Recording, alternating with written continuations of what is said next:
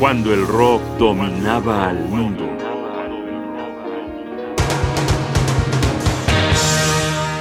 Un poco más de sangre, sudor y lágrimas.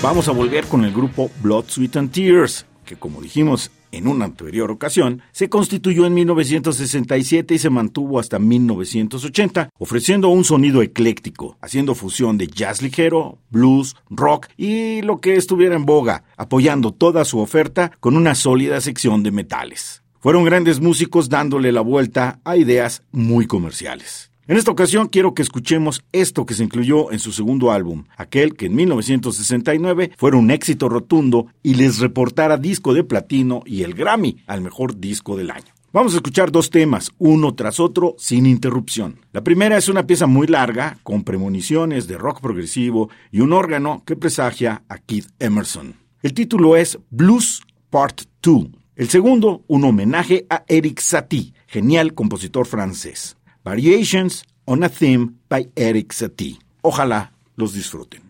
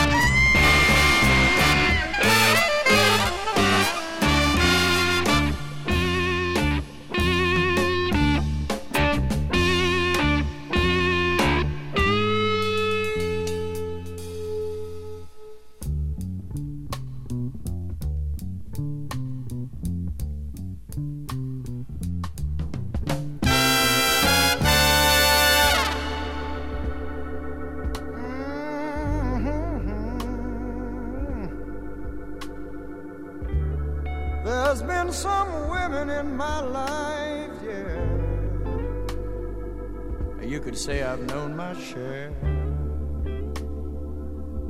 Some of them cried for me, and some of them just didn't care.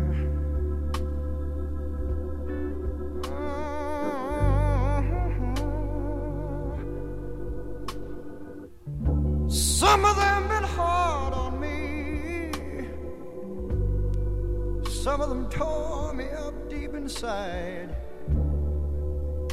Some of them are good to me. Mm-hmm. And some of them never even tried. But, woman, let me tell you, You're every girl I've ever known. You make me feel so very happy sometimes, and then you make me feel so all alone. And sometimes I reach out for you. Yes, but you just won't take my hand. And sometimes in winter, when I'm lonely, tired, and cold, you know it feels so good in the middle of the night just to have your hand to hold. Please, why don't you tell me where I stand? Take my hand. Don't turn your back on me, girl. Turn around and take a good long look at a man you. Ah, yeah, yeah. Turn around right now and take a good look at a man that needs your love. Yeah. yeah. Can you see him, baby? You see. Uh, I want to know, does he look like your man? And if he does, I want you to tell me one more thing. Tell me. Why don't you hold him, love him, kiss him,